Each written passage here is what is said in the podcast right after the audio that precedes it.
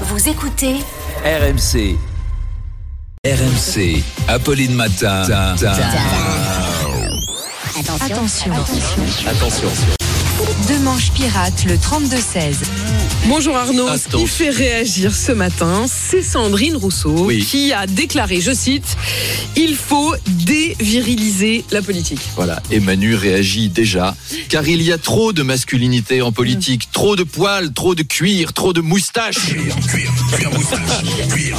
C'est vendredi, on se la refait.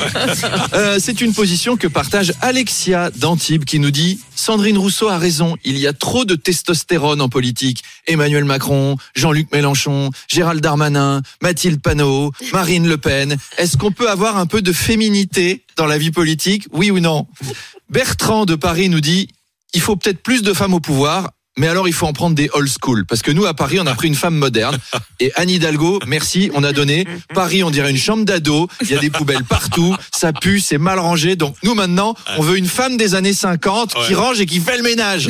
Il y a encore, il y a encore des gens pas déconstruits dans cette ville. Hein. Bravo le progrès.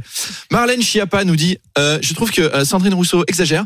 Euh, moi, j'ai tout fait pour déviriliser la politique. Je l'ai même rendu glamour. C'était bien la peine de poser dans Playboy. C'était pour se faire critiquer à ce point. Est-ce qu'un mec aurait posé dans Playboy? Non, je ne crois pas. Est-ce qu'Olivier Véran, euh, il a posé en robe dans Jeune et Jolie pour apporter son soutien à la cause de la transidentité Eh ben, je crois pas, non. Euh, patience, patience. Au point où on en est, ça va forcément venir.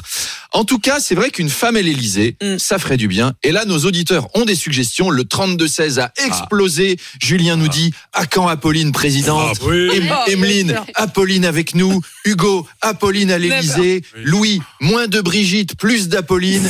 Kylian, Apolline 2027. Bien Et sûr. on a eu Estelle Denis, Premier ministre. Géraldine Demory, ministre de l'écologie. Marion Bartoli, ministre des Sports. Amélie Rosic, ministre des Solidarités. Et Charles Magnin, ministre des Droits des femmes. Car le respect des femmes, c'est aussi une affaire d'hommes. Donc Apolline, si vous voulez vous reconvertir, vous savez ce qu'il vous reste à faire. Pas question, je suis trop bien ici et je suis très heureuse avec vous.